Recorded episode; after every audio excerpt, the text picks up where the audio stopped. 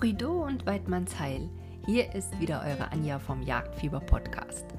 Die Sommerhitze hat mega Einzug gehalten. Vielerorts gibt es sogar enorme Waldbrände. Und das ist natürlich für mich eine Situation gewesen, wo ich mich gefragt habe, was machen dann eigentlich unsere Tiere? Welche Auswirkungen hat die Hitze? Schaffen die es, gut durch den Sommer zu kommen? Und ein paar Antworten darauf liefert die heutige Folge. Also bis gleich in deinem Ohr. Deine Anja.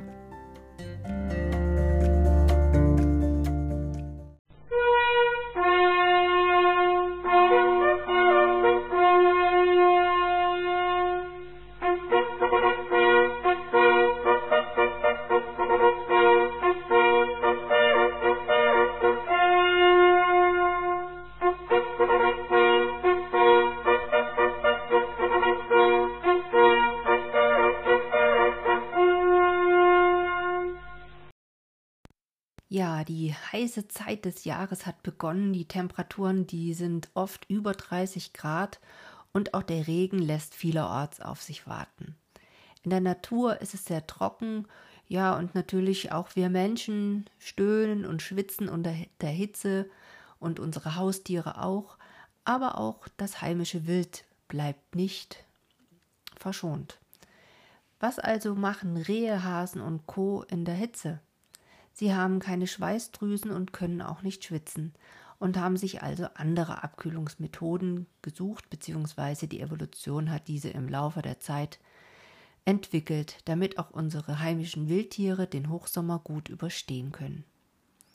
Unsere Tiere haben ihre ganz eigene Art, um mit der Hitze und den damit verbundenen Einschränkungen umzugehen. Fangen wir einfach mal mit einem Blick auf das Reh- und Rotwild an. Eine Strategie von Rehen und Hirschen zur Abkühlung ist zum Beispiel, dass sie während der großen Hitze ihre Bewegungsaktivität ganz schön runterfahren. Eine Ausnahme bilden die Rehe in der Paarungszeit, die jetzt natürlich Mitte Juli bis Mitte August stattfindet und auch in der größten Mittagshitze verfolgt der Rehbock seine Geiß über Kilometer doch sehr aktiv hinweg. Unsere Hirsche baden in Seen und Flussläufen oder suhlen sich auch gern im Schlamm. Also eine gute Gelegenheit, wenn man im heimischen Revier die Suhlen kennt, dort immer mal zu überprüfen, ob noch genug Wasser da ist. Ich kenne einige Revierinhaber, die dann ganz aktiv dort Wasser auffüllen, damit die Tiere diese Gelegenheit zur Abkühlung auch weiter nutzen können. Und da profitieren natürlich nicht nur die Hirsche bzw. das Rotwild davon, auch das Schwarzwild. Ja, die Hasen sind ja Grund auf, von Grund auf Steppenbewohner und deshalb auch ganz gut an Hitze und Trockenheit angepasst. Sie können ihre überschüssige Körperwärme über die großen, sehr gut durchbluteten Ohren abgeben. Auch unsere Wildschweine wälzen sich in Schlammlöchern, wenn der Schlamm dann verdunstet, entsteht eine angenehme Kühle und zusätzlich werden auch noch lästige Parasiten wie Mücken, Bremsen oder Zecken abgewehrt. Also die gleiche Strategie wie beim Rotwild. Interessanterweise hecheln die Füchse wie unsere Hunde bei der Hitze im wahrsten Sinne diese dann einfach weg. Dabei verdampft der Speichel über die Zunge und kühlt so den Körper ab. Auch unseren Vögeln ist heiß, aber sie können nicht schwitzen. Die Vögel hecheln ebenso wie die Füchse und die Hunde, immer dann, wenn es ihnen unter ihrem Federkleid zu heiß wird. Zusätzlich suchen sie sich Wasserstellen an Bächen und Flüssen, aber auch in Pools oder Kinderwaschbecken, ähm, also diese ganzen kleinen Planschbecken, die es gibt, um zu baden. Den Vögeln kann man sehr leicht helfen und das kann im Grunde genommen tatsächlich auch jeder tun, indem man einfach im Garten oder auf dem Balkon eine Vogeltränke als Bade- und Trinkgelegenheit aufbaut. Eine ganz eigene Methode hat der Storch. Er beschmiert seine dünnen Beine mit seinem eigenen hellen Kot und dieser verdunstet dann auf der Grund der Sonneneinstrahlung, trocknet dann entsprechend ein und wirkt kühlend. Das ist auch ja, glaube ich, eine ganz besondere Art und Weise. Aber was können wir Menschen tun? Die meisten Wildtiere verlegen ja aufgrund der Hitze ihre Aktivitäten wie die Futtersuche in die frühen Morgen- und die späten Abendstunden. Einfach, wenn es dann draußen kühler ist und der Wald dann auch nicht mehr so überlaufen ist. Im Sommer ist es wichtig, dass wir Jäger unsere Freizeitnutzer, so will ich es mal sagen, also die ganzen Leute, die den Wald für die Erholung suchen, einfach auch immer mal vielleicht wieder ansprechen und daran erinnern, dass es schön ist, zu bestimmten Tageszeiten oder vor allem auch Nachtzeiten die Wälder zu meiden, dass es sinnvoll ist, nicht sich auf die letzten grünen Flächen zu stürzen, damit sozusagen die Tiere ihren Rückzugsraum haben.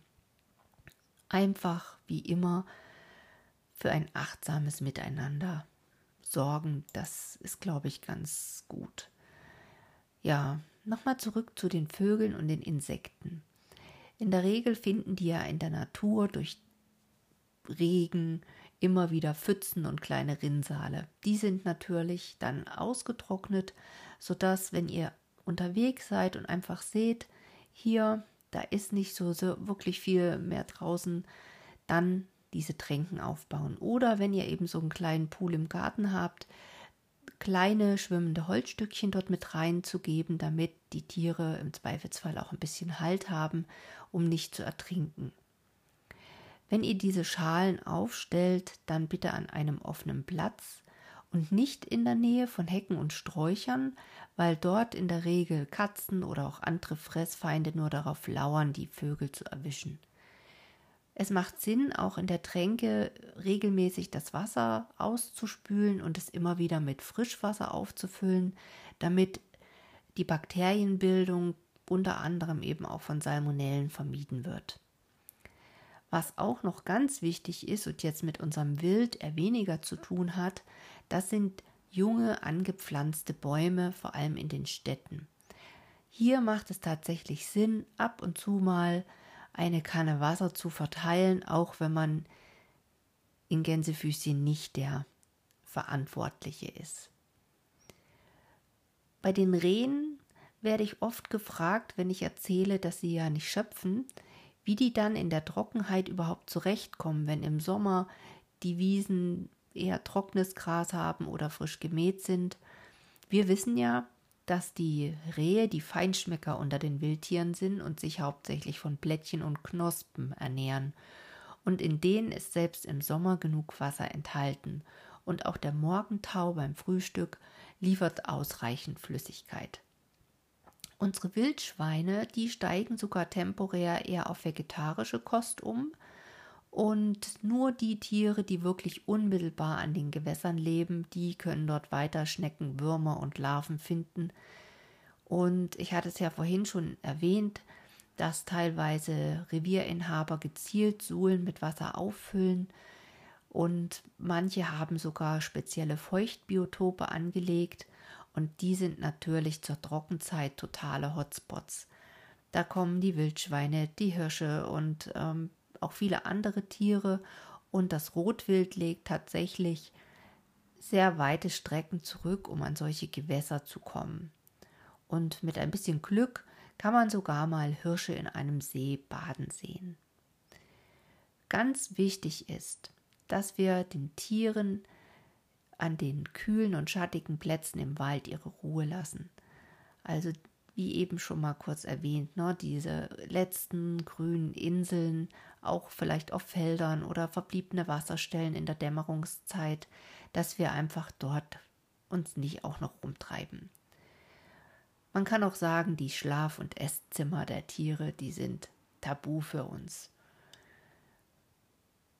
Ja, was bei uns im Moment im Osterzgebirge bzw. in der sächsischen Schweiz eine große Rolle spielt, sind die Waldbrände. Im Moment brennt es seit Tagen. Begonnen hat es auf tschechischer Seite und hat dann im Nationalpark entsprechend schnell übergegriffen. Und ich frage mich tatsächlich, was passiert mit unseren Tieren in dieser Zeit? Wohin flüchten die?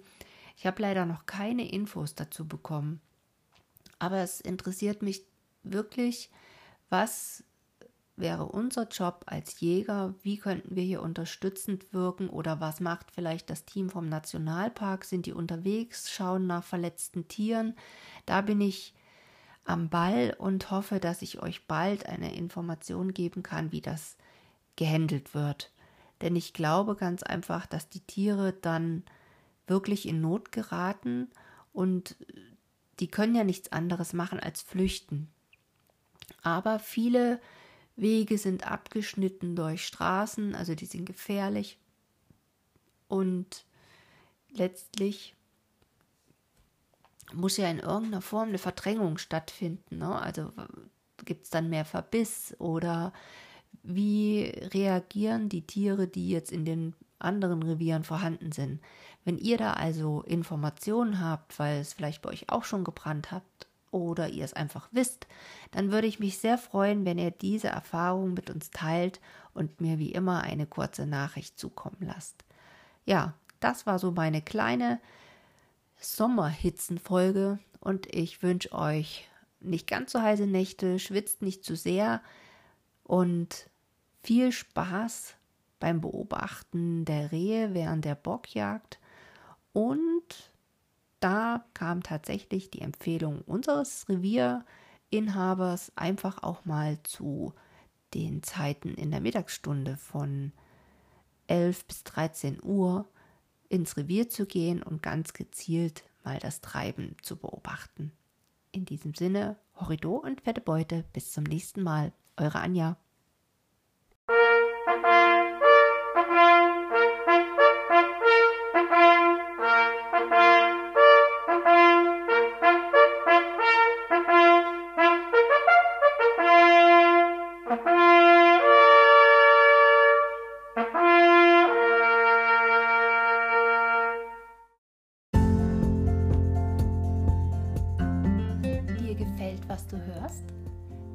Wunderbar.